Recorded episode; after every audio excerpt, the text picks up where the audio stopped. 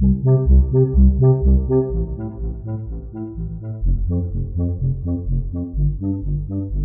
подкаст «Счастье» и его ведущая Катя Алексеенко. В своем подкасте я разговариваю с разными интересными людьми, задаю им вопросы о счастье, расспрашиваю об их личном пути к счастью и о том, из чего оно складывается. Так, от выпуска к выпуску я собираю пазл с картины нашего русского счастья. Подписывайтесь на подкаст, чтобы не пропустить интересные истории моих гостей и разобраться в теме счастья вместе со мной.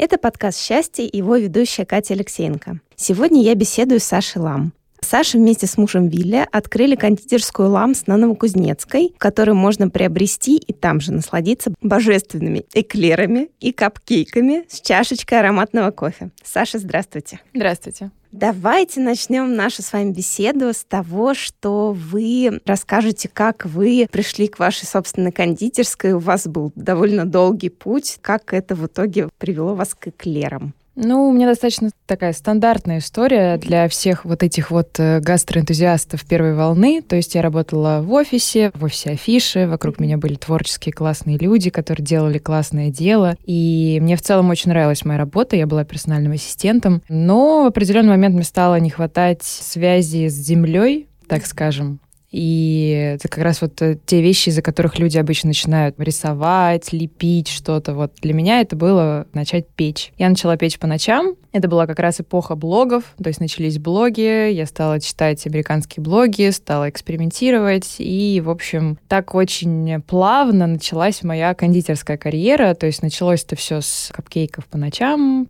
Потом я ушла из офиса, стала работать, соответственно, на себя, то есть пекла на своей кухне. Потом немножко изменилась траектория моей жизни, изменилась встречей с будущим мужем. Я уехала в Германию, думала, что брошу все кондитерское свое дело, но в Германии заскучала, и поняла, что нам надо возвращаться. Муж у меня легкий на подъем. Я сказала, поехали в Москву делать кондитерскую. Он сказал, поехали. Мы поехали в Москву. Приехали мы, получается, в октябре 2017 года. И в октябре 2018 года подписали договор аренды. И, собственно, в конце 2018 года открыли свою кондитерскую. А у вас кондитерская и отдельно цех, да, где-то, где уже вы, собственно, все выпекаете? Да, мы изначально не планировали открывать кондитерскую. Вообще, потому что все нас отговаривали, все говорили про то, что это очень дорого. В Москве аренда съедает всю выручку. И мы в целом думали, что мы сосредоточимся на доставке, но очень быстро поняли, что мы с мужем такие люди, мы не можем делать что-то просто ради денег. И поняли, что да, мы в доставке, возможно, будем зарабатывать больше, но мы не будем чувствовать себя классно при этом. И мы поняли это, когда стали участвовать в маркетах. То есть мы стали участвовать в маркетах еды, когда вот люди приходили, покупали наши эклеры, общались с нами, улыбались, мы обнимались, вот заряжались энергией, и мы поняли, что нет, наша история — это стопроцентный офлайн, это должна быть живая энергетика, должны быть люди, должны быть их улыбки, их дети, их собаки, собаки, я не знаю, там еще кто, в общем, вот это вот э, хитросплетение вот этих всех энергий человеческих. И, собственно, мы стали искать помещение. Достаточно быстро его нашли, с ним тоже очень волшебная история связана, потому что именно это помещение я видела, когда работала в афише, ездила на, на трамвае домой, мимо этого места, видела, что там кондитерская, думала о том, что как, наверное, классно открыть кондитерскую. И вот потом так все сложилось. Ой, как здорово, это прям вот прям как знак, да, такой, который вас сопровождал, очень душевно. А расскажите, вот что для вас еще именно место? Я просто помню то, что я тоже, ну не в детстве, может попозже, думала, вот, как классно открыть свою кофейню, это такая атмосфера, это какое-то вот тепло, уют, вот эти вот эмоции, какая-то, не знаю, богемная жизнь. С чашечкой кофе люди сидят, болтают, общаются, и вот создается вот эта атмосфера. А для вас что вот атмосфера, вот именно кофейни, да, и то, что вот там есть десерты, напитки, ну, я вообще человек очень внимательно относящийся к атмосфере, и, собственно, как бы поэтому, наверное, я и пишу хорошо, потому что я это все впитываю. Для меня кофейня — это это жужжащая кофемашина, это запах свежемолотого кофе, это запах десертов, это смех, который идет фоном, и куча вот этих вот запахов, которые сразу начинает слюна выделяться от того, что ты очень хочешь попробовать. И, конечно, моя история, я еще за интуитивное питание, то есть я считаю, что есть там десерты, нужно не просто закидывать их в себя, а именно наслаждаться моментом, поэтому вот для меня кондитерская — это прям такое место любви к себе, куда ты можешь прийти один и в компании, собственно, выпить кофе, насладиться, взять свое время если говорить калькой с английского. И вот для меня, наверное, именно из-за того, что я сама люблю очень кофейни, люблю атмосферу, и я выросла в очень маленьком городе, и когда я приехала в Москву, я не вылезала из кофеин, ресторанов, мне так нравилось это все, мне так нравились официанты, которые снуют туда-сюда, люди, голоса, запахи еды, вот это все. То есть я прям влюбилась в эту атмосферу, поэтому мне кажется, что как-то мы и поняли, что для нас самое важное — это вот энергетика живая людей. А в итоге реальность и вот эта картинка, да, которая виделась в голове, вот Одно дело, как гость заходить там, в ресторан или в кафе. Другое дело, когда ты делаешь это сам. Не изменилось ли отношение или, наоборот, только усилилось желание дарить эту атмосферу? Либо вот эти вот какие-то там, не знаю, неурядицы, согласования, они как-то вот не поколебали ваше желание? У меня нет. У меня сразу же меняется настроение, когда я чувствую вкусный запах. То есть поэтому я люблю, например, мыть голову в салоне, потому что мне очень нравится, что это просто вот вокруг тебя витают эти ароматы, и у тебя автоматически поднимается настроение. И в кондитерской точно так же. Я очень хорошо помню момент, когда у нас было тестовое открытие, это был конец декабря, мы делали кондитерскую в очень сжатые сроки. Нам нужно было как можно быстрее сделать ремонт, как можно быстрее открыться, потому что закончились все деньги. Нам нужно было уже там платить за аренду, а денег не было, поэтому мы открывались в такой суматохе. И открытие кондитерской — это очень большая проблема, это особенно для человека, который вообще никогда не связывался там с ремонтом, с общепитом, да, вот с бизнесом в целом. То есть это там куча всяких процессов, которые нужно было регулировать, решать, делать выбор. Но вот в моменте, когда я приехала туда в первый день перед открытием, открытия. Мы открывались, кажется, в 12 часов. И вот я распахнула, то есть я видела кондитерскую до этого, я видела, что она красивая, я уже понимала, что это очень здорово, я очень рада была тому, что вся эта картинка, которая была там, да, стала явью. Но когда мы зашли, мы почувствовали запах кофе, вот я очень хорошо помню этот момент, это был прям такой вот максимальный момент счастья от того, что мечты исполняются, и это так вообще... Это, ну, это действительно так, это,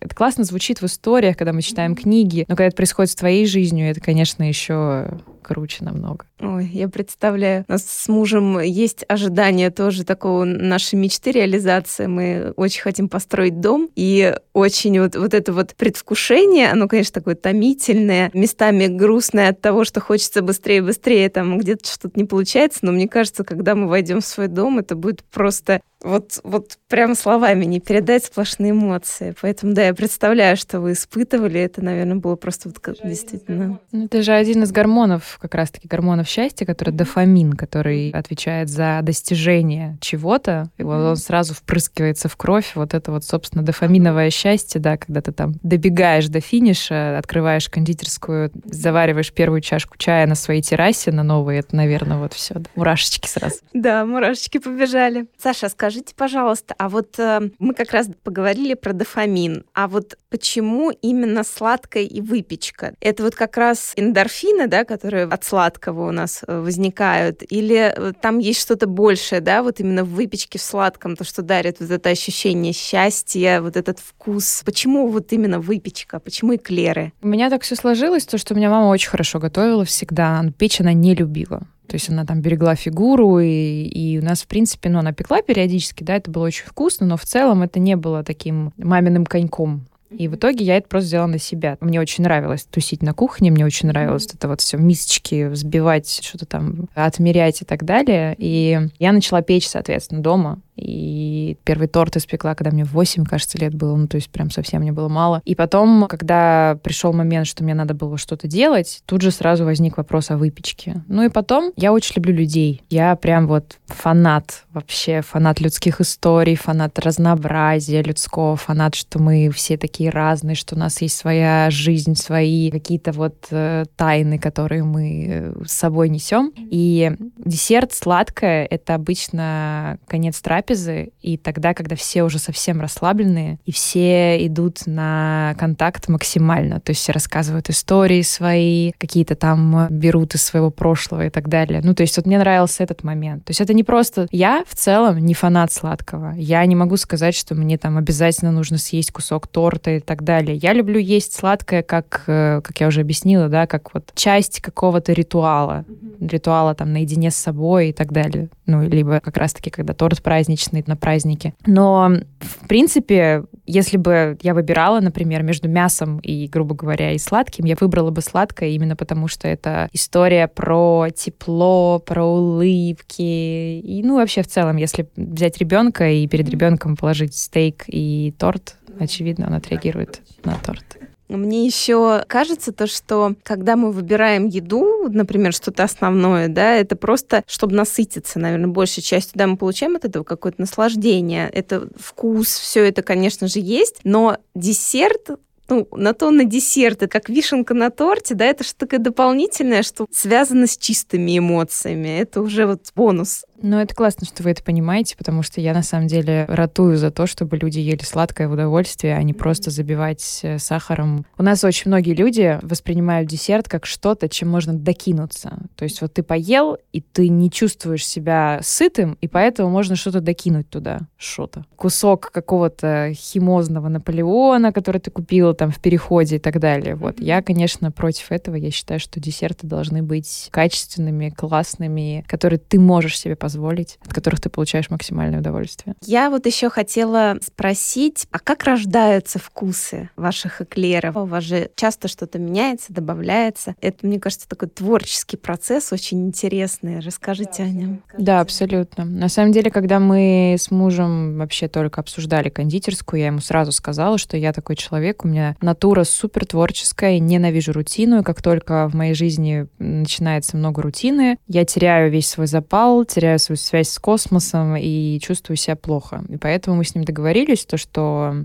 я буду отвечать только за творческие истории. То есть сейчас у нас разделены обязанности таким образом, что он хозяйственник, то есть он э, занимается всеми там операционными процессами. Вот для того, чтобы кондитерская существовала в моменте, да, каждый день, день ото дня, беспрерывно, чтобы всего хватало там и так далее. А я — это история про вкус, красоту, энергетику, атмосферу и так далее. У нас так все сложилось, что в целом мне всегда нравилась идея сезонности, потому что это логично. То есть, да, нельзя есть клубнику зимой, потому что она невкусная. Зимой нужно есть варенье, которое ты приготовил. В плане что-то, что имеет вкус независимо от времени года. У нас первая линейка была просто из разряда там наши бестселлеры, которые вот мы отработали на маркетах. Фисташка малина, манго маракуйя и так далее. Они не были привязаны к времени года, они просто были... А уже когда следующее мы поняли, что спрос чуть-чуть подугас, мы поняли, что люди уже наелись этими вкусами, решили делать новые вкусы. И как бы весна, и стали думать, что ассоциируется с весной. Сейчас, то есть у нас полтора года вот было кондитерской, сейчас это стопроцентная история про вдохновение от сезона. То есть, когда мне очень долго не приходила моя линейка летняя, вот эта, которая сейчас актуальна, я просто попросила мужа отвезти меня на рынок то есть ты просто идешь на рынок, ты вдыхаешь, ты пробуешь, ты то самое, о чем люди думают, когда они думают про шеф-кондитеров, что вот мы такие как бы не работаем в цеху, мы просто ходим по рынкам, там пробуем, фотографируемся в белоснежном кителе с венчиком в руках и так далее. Вот. Но это вот так и было. Это все про вдохновение природой, потому что, ну вот, например, сейчас у нас земляничный эклер есть, эклер персиковый, то есть то, что ассоциируется непосредственно с летом, и то, что вкусно летом, потому что сейчас ароматная земляника, только сейчас ароматный, спелый, сочный персики, которые вот, вот это просто прям они лопаются от сока. И, соответственно, осенью мы уйдем опять в осеннюю историю. У нас в прошлом году был самый популярный эклер, это с облепихой, который я сделала в честь своего мужа, который обожает облепиху. Сейчас есть такой тренд на ЗОЖ, на отказ от сладкого, от глютена, то есть вот это вот все очень аскетично. Вот как вы к этому относитесь? Ужасно. Мне кажется, что это лишение себя какого-то того же счастья и того же удовольствия от еды, но ну, у вас же, наверное, не, не висит объявление, что зожникам тут не место, то есть как вы с ними взаимодействуете? Нет, конечно, я шучу, когда говорю ужасно, это просто история про, если вы хотите безлактозный, безглютеновый, без, э, без сахара десерт, возьмите яблоко. Конечно, я прекрасно понимаю этих людей, и что очень важно, я считаю, что да, когда мы сталкиваемся сами с подобными ситуациями, мы начинаем понимать таких людей. То есть у меня в прошлом году было подозрение на целиакию, я сдавала анализы, они очень долгие, они там были две недели, кажется, они готовились, и вот эти две недели я не ела глютен. Для меня это было чудовищно. И я прекрасно понимаю людей, которые приходят в кондитерскую с друзьями, они тоже хотят там поесть, но им нельзя глютен. И это, конечно, проблема, которая она становится все более и более показательная сейчас, потому что все-таки у нас и большое количество и аутоиммунных заболеваний, и аллергии намного больше стало, чем раньше. И раньше французскому шефу скажи без сливочного масла, он на тебя посмотрит как на дурочку. Я очень люблю такие места, но я считаю, что должна быть цельность концепции. То есть, если человек хочет делать, например, безглютеновые десерты, он должен делать безглютеновый проект. Потому что вообще, например, там у нас этого нет, а вот в Европе, в Лондоне, насколько я знаю, потому что я общалась с кондитером а, Жакимом Пратом, который шеф-кондитер сети Матрашу эклерных в Лондоне, он говорил, что у них это очень строго. Для того, чтобы ты делал безглютеновый десерт, у тебя должен быть полностью безглютеновый цех. То есть там не должно быть никакого остатка пшеницы, муки. Ну, то есть если ты делаешь безглютеновый десерт, ты должен вообще не делать ничего, а не так, как у нас, к сожалению. У нас в одной миске замешивается обычный торт бисквит, и в этой же миске, ну да, ее помыли, но в этой же миске делается потом безглютеновый бисквит. Это неправильно. Ну, я считаю, у меня в этом плане принципиальная позиция. И я считаю, что все десерты имеют право на существование. Я с большим удовольствием пробую их, и действительно они иногда поражают. То есть действительно бывают э, десерты, которые сделаны, например, там, с пониженным содержанием сахара, пониженное содержание сахара, это вообще прекрасно, это я обожаю. Но вот, например, эм, Джорди Бордес, это вот есть кондитер, который вот прям специализируется, у него есть прям целая линейка, все для зожников как раз-таки. И это прекрасные десерты, они очень вкусные, они выглядят здорово. Если это так, то почему нет? Другое дело, что я не готова этим заниматься. Я считаю, что каждый должен делать свое дело, и каждый должен заниматься тем, что он любит. И если бы я так сильно любила зожные десерты, я бы делала бы их. Но я люблю эклеры. Обычные эклеры с молоком, со сливочным маслом, с сахаром, со всеми прелестями не зожной жизни всегда можно выпить чаю. Яблоко как альтернатива, да? Почему бы и нет?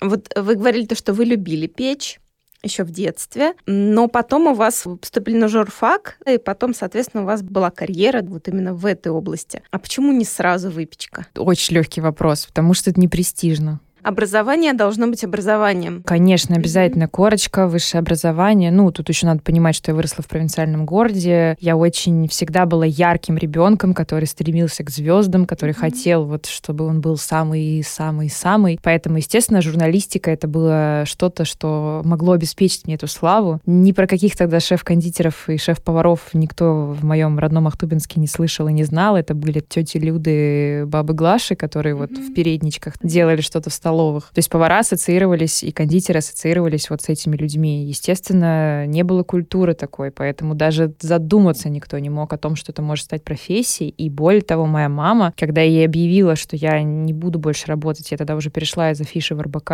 У меня в РБК была очень хорошая зарплата, у меня был полный там соцпакет, страховка, медицинская страховка, которая покрывала включ... все, включая стоматолога. И когда я сказала, что я ухожу от этого всего в, в свою восьмиметровую кухню, чтобы печь пироженки, она мне сказала, ну ты что, в Москву ехала, чтобы пироженки свои печь? И вот когда через год я маму отвезла в Италию на свои деньги на остров Капри, она, я думаю, поняла смысл. Ну, она мне, конечно, ничего не сказала, но... Угу. То есть родители не, не понимали, да?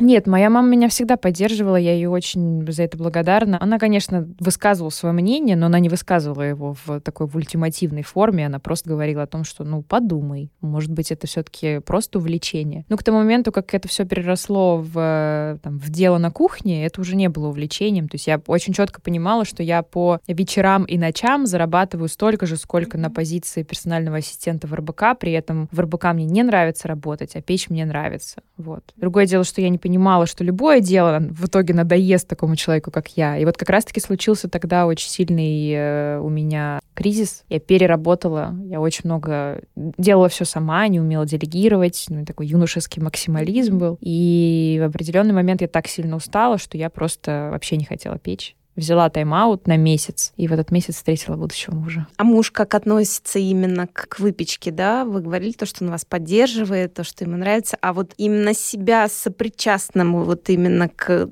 тому, что это кондитерская, как вот он себя ощущает? Он прекрасно себя ощущает. У нас, э, ну, правда, я понимаю скептиков, которые там закатывают глаза, когда я об этом говорю, но у нас сто процентов космический брак. У нас мы прям абсолютно были предназначены друг для друга, потому что, когда мы познакомились, у меня еще была просто как бы домашняя кондитерская, и я просто говорила о том, что, ну, он немец у меня, и когда я говорила, что у меня домашняя кондитерская, он не понимал, что значит домашняя, он думал, что у меня кондитерская, ну, потому что в Германии нет домашних кондитерских. И он э, удивился, потому что он всю жизнь любил готовить. Он пек с мамой, помогал ей, и как бы он вообще обожал проводить время на кухне. И когда мы переехали в Москву, вернулись, то есть мы жили в Германии, он работал на заводе, а когда мы вернулись в Москву, он стал помогать мне, он стал печь, стал прекрасно печь бисквиты. И потом вот э, уже когда мы открыли кондитерскую, ему стало очень нравиться выпечка. Он занимается слойкой, он делает круассаны. У него есть своя линейка, которая называется Вилли Вильбакен. По-немецки это переводится как Вилли хочет печь. И он, собственно, развивается в этом всем, чувствует себя прекрасно.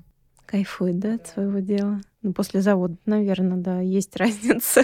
Ну да, он там вставал в 4 утра, крутил гайки 8 часов на ногах. Конечно, это совсем другое. Здесь, ну, во-первых, это работа на себя, это совсем другое. Даже если ты работаешь, то есть мы когда открылись, мы работали по 16 часов в день. Это было очень тяжело, но это было очень тяжело, но зато сейчас мы имеем кондитерскую, прекрасную команду, которая делает за нас что-то, и просто можем позволить себе жить в удовольствии и заниматься какими-то другими делами. А тогда, конечно, все было, все было на нас. Саша, расскажите, пожалуйста, вот о периоде, когда вы жили в Германии. Немцы супер консервативные. Я mm-hmm. просто жила еще в консервативной Баварии, то есть я убеждена, что в Берлине все совсем иначе, но mm-hmm. вот в Баварии это прям вот э, а мой дед ел этот торт, я буду его есть, мой сын будет есть этот же торт, он будет невкусный, но мы будем его есть. То есть они не пробуют новое. И плюс ко всему они очень экономные, то есть как они в немецком языке слово günstig — это выгодно. То есть они вот, они как бы не, не жадные, они не любят дешевое, они любят выгодное. То есть вот для них купить торт у домашнего кондитера — это не гюнстик, потому что ты можешь купить смесь для коржей, смесь для крема, все смешать и сделать торт. Там, в принципе, нет культуры, например, вот праздничных тортов, как у нас для детей. То есть сейчас, да, все домашние кондитеры, почему они так все поднялись в определенный момент? Именно потому, что у нас присутствует этот рынок. То есть мы все привыкли заказывать друзьям, знакомым, тем более детям, тортики на дни рождения. У них это не так. Они купят торт в магазине, они приготовят его сами, они там, я не знаю, в пончик воткнут э, свечку, но они не будут заказывать торт. И поэтому этого там там совсем не было, и, ну, я,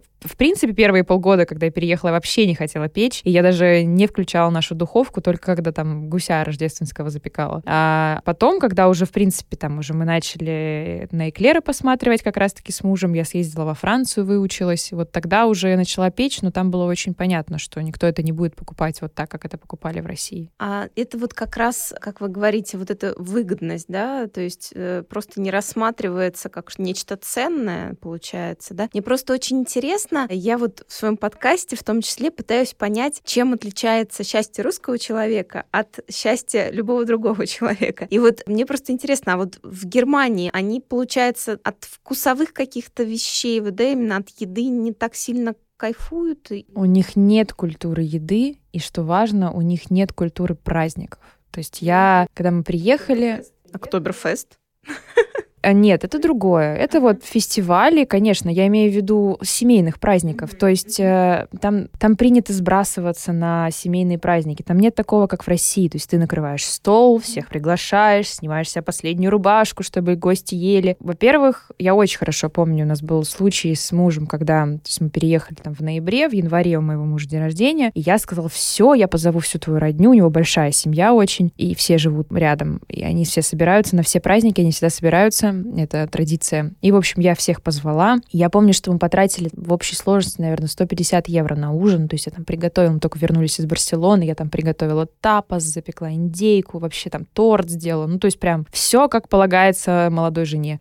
И они подарили какие-то такие смешные подарки, то есть из разряда бутылку шампанского и 15 евро, которые вот так были обернуты вокруг нее. И то есть и у меня был шок. А муж мне говорил, а что ты что хотел? Я тебе говорил, не траться. То есть там не тратятся, например, на праздники. То есть там нет такого, там нет этого удовольствия от того, что ты приходишь, вот вы все общаетесь. Э, ну, как бы, да, это традиция, все приезжают, собираются, но там, например, свадьбы в Германии — это чаще всего не включает банкет. Он включает в себя, там есть, э, как же называется, кафе und кухан это называется. То есть mm-hmm. типа кофе и пирог. То есть вас приглашают на свадьбу, проходит церемония, и после церемонии вы едите тортик, и пьете кофе, и все. И вы после этого расходитесь. Там никакого алкоголя, никакого банкета. То, как мы себе это представляем, там такого нет. И там нет в связи с этим всем, там и гастрономическая культура не развита. То есть там в ресторан они ходят только по двум, там, грубо говоря, поводам. Первый случай — это если им очень хочется поесть, и они выбирают самое дешевое место, где можно очень выгодно поесть. Опять вот выгодно. И второй случай — это когда событие когда там предложение, годовщина, день рождения, еще что-нибудь. Вот они все идут в ресторан, они знают, они заранее откладывают деньги на это, за то, чтобы пойти в ресторан. И вот там они как бы ни в чем себе не отказывают, вот они сидят в ресторане. Вот такого, как у нас в Москве, а давай встретимся на оперолечек, этого тоже нет. Ну, опять же, это вот в моей консервативной Баварии, в которой я жила. Опять в Берлине все иначе. Ну и вообще в целом. В принципе, мне сейчас говорят, то есть мы переехали три уже года назад, мне говорят, что очень сильно меняется все, что как раз-таки начинает приходить туда гастрономическая эта культура, и что начинают там открываться маленькие места, то есть люди начинают понимать, что как бы жизнь, она вообще состоит из э, таких, таких маленьких удовольствий, которые, в принципе, стоит в свою жизнь привносить. Мне кажется, что для русского человека вот эта социализация через еду — это очень важный момент. То есть разделить свой пир, да, разделить э, свое блюдо с кем-то. Да, но в этом плане мы больше похожи, конечно, на французов, на итальянцев, потому что все-таки, ну, там, для итальянцев это вообще святое. Пять перемен блюд, и в, и в этом всем еще и разговаривать. Естественно, я поражаюсь, когда приезжаю в Италию, я постоянно кажется, что они никогда не замолкают. Никогда. Им всегда есть о чем поговорить. Если ты приходишь и видишь то, что люди сидят в телефонах, это сто процентов туристы. Это прекрасно. Да, это здорово. А вот у русского человека вот как вы думаете, в чем счастье состоит? Ну, я, наверное, по себе сужу, как фанатка Толстого, поклонница, который хорошо знал и описывал русскую душу. Я думаю, что нам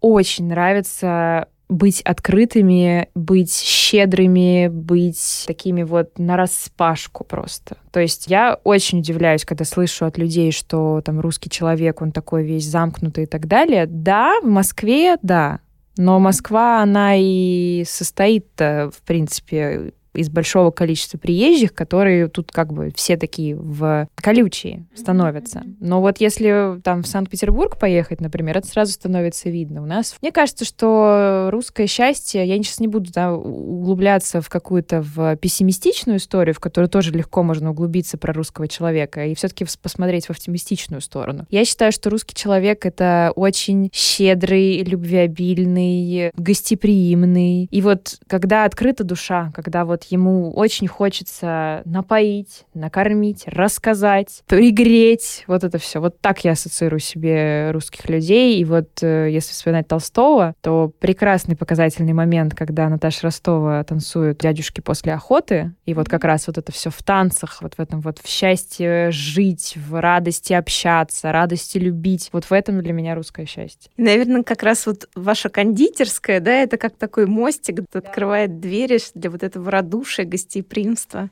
Да, мы с мужем периодически начинаем спорить на тему бизнеса, и все равно э, сходимся в том, что если мы потратим больше денег, но при этом гость будет более счастлив, мы пойдем на это, чем мы ужмемся, но при этом будем чувствовать, что мы не сделали максимум для наших гостей. То есть у нас в этом плане... Мне очень нравится Греция в этом плане. Мы познакомились с мужем в Греции, и, в принципе, вот ну, по крайней мере, вне туристической Греции, там очень четко видно, что когда ты приходишь в ресторан, тебя воспринимают как гостя в своем доме. Тебя не хотят обмануть, тебя хотят накормить так, чтобы тебе понравилось. Поэтому греки постоянно приносят всякие закусочки, вот эту вот ракию под конец с арбузиком и так далее. То есть ты чувствуешь то, что человек хочет, чтобы тебе понравилось. И такие места в Москве видны всегда. Это, если говорить про кондитерский, там это ямбейкер, например, куда ты приходишь, тебе ставят воду, подходят, спрашивают, что тебе нравится, что тебе не нравится. То есть ты чувствуешь то, что за всем этим стоят люди, которые воспринимают тебя как гостя, а не как э, человека, который просто вот банкомат, который выдаст деньги. И это круто. И чем больше таких мест становится, мне кажется, тем душевнее будет становиться Москва. И по сравнению, например, с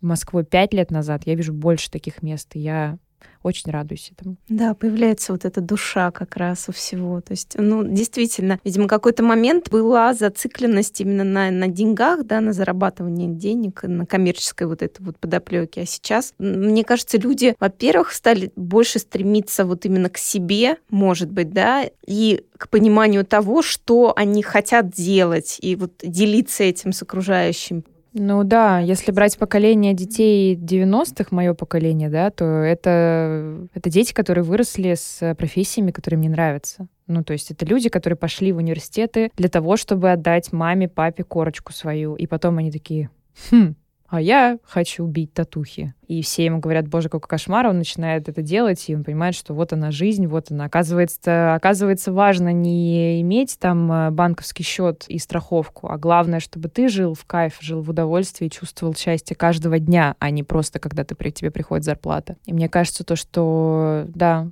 вы правы, в последнее время становится все больше таких людей. Угу. А что вас делает счастливой в вашей работе? У меня нет работы.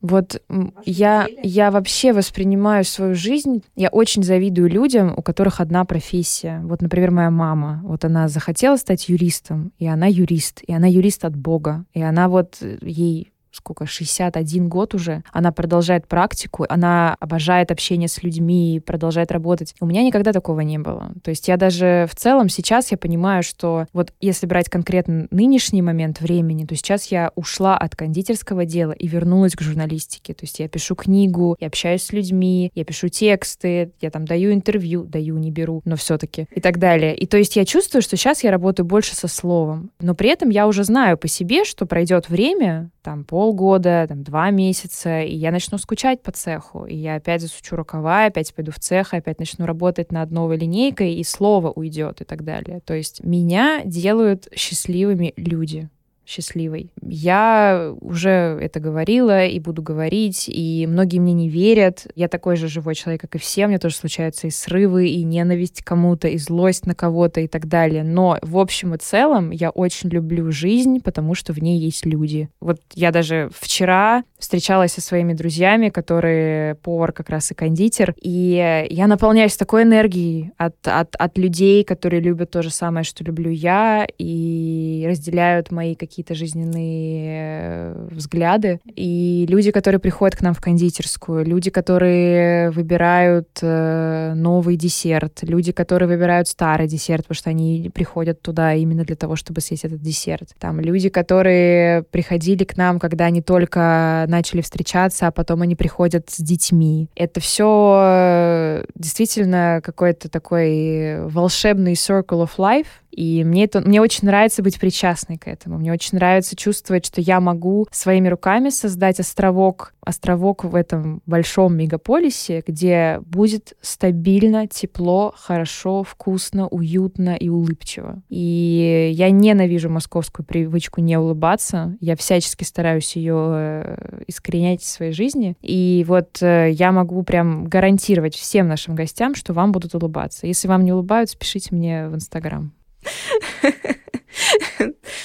Правильно, очень, очень классная позиция. А, Саша, расскажите про книгу, а про что она будет? Ну, я давно пишу, Люблю писать. Когда встретила мужа, он, собственно, стал меня провоцировать на то, чтобы я писала больше. Он стал меня хвалить. Меня никто никогда не хвалил в отношении этого. Все как бы привыкли к тому, что я что-то пишу. А он был человеком, который сказал, вау, у тебя получается так здорово, так проникновенно. И я, естественно, подгоняемая этим, начала расписываться, расписываться. В итоге, собственно, именно после встречи с Вилли у меня выросла аудитория в Инстаграме. Книга пришла ко мне после у нас была история, называется «Отряд Брецеля». Это было, когда кондитерская исполнился год, у нас была очень серьезная финансовая проблема. У нас был долг человеку, который давал нам а, деньги на открытие, и мы не могли его собрать, и в итоге обратились к гостям, гости нам помогли, мы продавали сертификаты на эклеры, значки с собачкой, с таксой с фиолетовой. Это был потрясающий заряд эмоций. До сих пор обожаю каждого члена отряда Брецеля. Это, правда, очень ценно было. И в связи с этим Мне до этого предлагали написать книгу, но мне предлагали написать кулинарную книгу с рецептами. Я даже сначала согласилась, но потом я поняла, что это совсем не мое, это не мой формат. Я про больше про там самокопание, самопознание, про истории, про атмосферу. И поняла, что, хотя можно, конечно же, очень талантливо написать кулинарную книгу, но я поняла, что это не мое. И, в общем, со мной связался редактор и сказал, что узнала она про меня только благодаря этому отряду Брецелю и предложила написать книгу вот про весь путь, начиная от там кривых кексов дома, заканчивая кондитерской в Москве. И она у меня очень тяжело идет, потому что я лютый перфекционист. Я написала там одну треть книги, и она мне не нравится, и хочу ее переписывать. Вот, но я жду сейчас оценки от редактора. Я думаю, что если она мне скажет, что как бы норм, буду продолжать. Если скажет, что нет, буду начинать заново. Но, в общем, да, скоро будет книга. У меня тоже есть мысли про книгу, поэтому я зацепилась за эту тему. Здорово. То есть это получается биографичная история? Да, сто процентов. Ну, то есть в целом это должна быть книга для людей, которые хотят открыть кондитерскую. Но мы же все понимаем, что там поиск любимого дела, он не связан с конкретной э, сферой. То есть есть люди, которые работают на совсем других работах, они не журналисты, как я, и они не хотят быть кондитерами, как я, но при этом они тоже находятся в, в терзаниях, в поиске. Мы же все очень боимся сделать этот шаг, вот этот прыгнуть со скалы в море. Но вот я хочу, чтобы на собственном примере, на примере того, как человек может построить гармоничную, хорошую, наполненную жизнь со всеми ее плюсами, минусами, падениями, взлетами, надо решаться на эти шаги. Надо прыгать, надо в холодную воду, надо выходить из зоны комфорта, надо себя испытывать, надо себя проверять, потому что в этом рост, в этом счастье, в этом истории, которые потом вы будете рассказывать за столом с горячим пирогом. Как красиво. Ну, прям понятное дело, почему вы пишете книгу, вы очень красиво говорите. Саша, можете назвать свои самые, самые такие яркие, счастливые воспоминания? Ой, их миллион. Ну, на самом деле, просто 4 августа, пять лет назад, мы с Фили стали встречаться. То есть, в целом, мы просто признали, что 4 августа будет датой, когда мы начали встречаться, потому что у нас был классический курортный роман, и мы не могли понять, что это такое. Но, в общем, как-то так. Ну, вот это, например, первый момент. Мы с ним 4 августа, пять лет назад, мы были в греческом городе Кисамосе. Мы очень невкусно поужинали. Я заказывала себе пасту с морепродуктами. И морепродукты были резиновые, было очень невкусно. И мы шли домой, светила луна, вот этот вот шум прибоя, естественно. Ну, в смысле, мы шли домой в отель. Когда мы зашли в отель, мы увидели, что у нашего отеля есть задний двор, и на заднем дворе есть огромный гамак. И мы купили себе по банке пива греческого и легли на этот гамак. И первый раз вот, наверное, за все время очень так долго и интересно беседовали. Мы смотрели на звезды, мы говорили про Толстого, мы говорили про Звездные войны, про мой любимый фильм. Вот прям было такое супер счастливое ощущение того, что мы очень молодые, очень влюбленные, у нас все впереди. Я вообще не рассчитывала на эту встречу, то есть я не знала, что я могу встретить человека, который будет настолько вот вписываться в мою жизнь, как пазлик недостающий. И, судя по ответной реакции, та же самая история была с его стороны. То есть вот это был прям момент, который я буду запоминать. И с этого момента начались мои тексты в Инстаграме, которые называются «Записки солнца», Солнцевой вот именно с этого момента, когда мы были на, в этом Кисамосе, качались на этом гамаке, и, в общем, было очень круто. Я думаю, что у меня, наверное, все счастливые моменты связаны с мужем, потому что они самые яркие, самые такие душетрепещущие. Когда он сделал мне предложение, это было 21 июня 2016 года. Так получилось то, что я ожидала предложения, но он знал прекрасно, что я, когда мы с ним разговаривали о предложении, я говорила про то, что я хочу, чтобы это было очень неожиданно. И он э, все сделал правильно. То есть мы поехали в отпуск, мы тогда еще жили на расстоянии, он жил в Мюнхене, я жила в Москве, мы поехали вместе в отпуск, с нами еще как раз очень удачно поехала моя мама, то есть было вообще прям все по учебнику. И, в общем, продолжался отпуск, то есть мы познакомились 17 июня, на следующий день после моего дня рождения, то есть прошел мой день рождения, прошел день знакомства, прошли еще там несколько дней, и я думала, что все, да, ну то есть там прям я была уверена, что все, что значит, ну как бы что-то, видимо, не сложилось. Еще же такой момент, когда вот ты ждешь чего ты вот постоянно думаешь, что сейчас это случится. Mm-hmm. И я поняла, что я просто замучила себя. То есть стоило Вилли куда-то уйти, я сразу думаю, ну вот, ну сейчас все будет, да, вот. Ну, этого не происходило. И, в общем, 21 июня он меня разбудил ни свет ни заря, я очень тяжело встаю по утрам, но он сказал, поехали, поехали на наш любимый пляж. На этом пляже мы с ним, ну, как бы познакомились, мы познакомились в баре, но потом поехали на этот пляж ночной, там сидели долго разговаривали. Он говорит, поехали на этот пляж, там как раз сейчас никого не будет, рано утро, здорово. И если бы я знала, что будет, я бы, конечно, встала бы сразу. Но я же не знала, поэтому я очень... То есть я прям, я прям его изматывала. То есть я говорила, ну что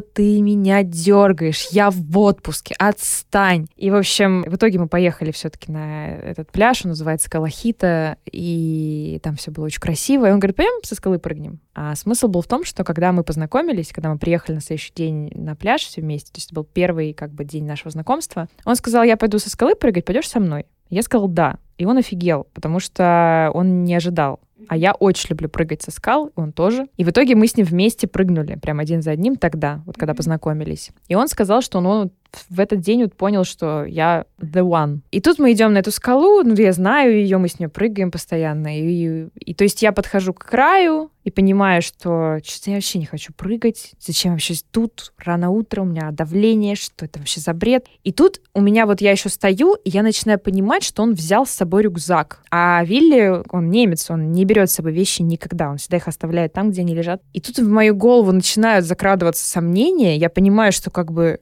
о боже мой, я начинаю поворачиваться, и я понимаю, что он начинает опускаться на колено. И у меня просто там, типа, вообще все из головы вылетело такой, просто такой...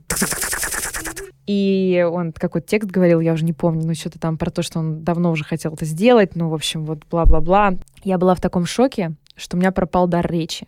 То есть я так часто себе представляла этот момент, мы же, мы же практически репетируем, как мы скажем, да, там, да, да, конечно, да, вот это все. А я просто молчала. То есть я стояла, я вообще не могла поверить, что происходит. То есть он стоял на колени передо мной, вот этот вот человек, которого я очень люблю, море, там, пляж, на котором познакомились. Это супер неожиданно. И, в общем, он вывел из э, ступора меня, сказав, э, Саша, если ты сейчас ответишь нет, я тебя со скалы скину. И я рассмеялась, в общем, сказала да, он мне надел кольцо на палец, мы открыли бутылку шампанского, и, в общем, да, и 21 июня теперь прям вот всегда воспоминания с этим связаны. Ну, у нас вообще очень-очень романтичная история и знакомства, и отношений, и свадьба у нас была очень крутая, деревенская, в деревне с самоваром и с Муслимом Магомаевым, под которым мы танцевали. Ну, то есть вообще такая прям супер душевная. И я могу про мужа говорить часами, поэтому лучше меня прерывать. Хорошо. Тогда прерву, наверное, таким самым важным вопросом. Саша, вы счастливы? Очень. Очень. И вот в данный момент времени вообще прям мне исполнилось 30 этим летом, и я написала пост, что если бы мне кто-нибудь сказал, что в 30 так круто, то я бы раньше хотела бы, ну, то есть я бы, я бы, то есть я, я в принципе никогда не боялась 30 лет, ну, как вот многие, да, там, что вот, это уже не первая молодость. Но у меня никогда такого не было, наверное, потому что у меня перед глазами пример мамы, которая была прекрасно, счастлива, женственна и любима в любой период своей жизни. Но вот почему-то именно в 30 стало ощущение, что ты, наконец, от себя отстал. То есть ты уже можешь не общаться с тем, с кем ты не хочешь общаться, не делать то, что тебе не нравится делать, не любить того, кого ты не хочешь любить, ходить в те места, в которые ты хочешь ходить. И вот вообще вот вся моя жизнь, прям вот с 30, вот как мне исполнилось, она просто наполненная гармонией и вот таким не трепещущим счастьем, а таким спокойным, ровным, классным, достойным. Звучит просто потрясающе. Саш, спасибо большое. Прям было очень здорово и очень интересно услышать ваши истории. Они такие все красочные. Вот прям картинка сразу перед глазами встает и тоже бегут мурашки от, от вот этого ощущения. Это действительно счастье и счастливые моменты. Спасибо вам большое и прекрасного вам дня. Спасибо вам. Спасибо. Это был выпуск подкаста «Счастье». Подписывайтесь на подкаст, чтобы не пропустить следующую историю про счастье. Оставляйте свои комментарии и отзывы. Мне очень важна ваша обратная связь. Если вам понравился выпуск, делитесь в сторис и отмечайте меня, Катерину Алексеенко. Мой ник Зора Кейт. Я обязательно отправлю вам в ответ лучки добра. Счастья вам и до новых встреч!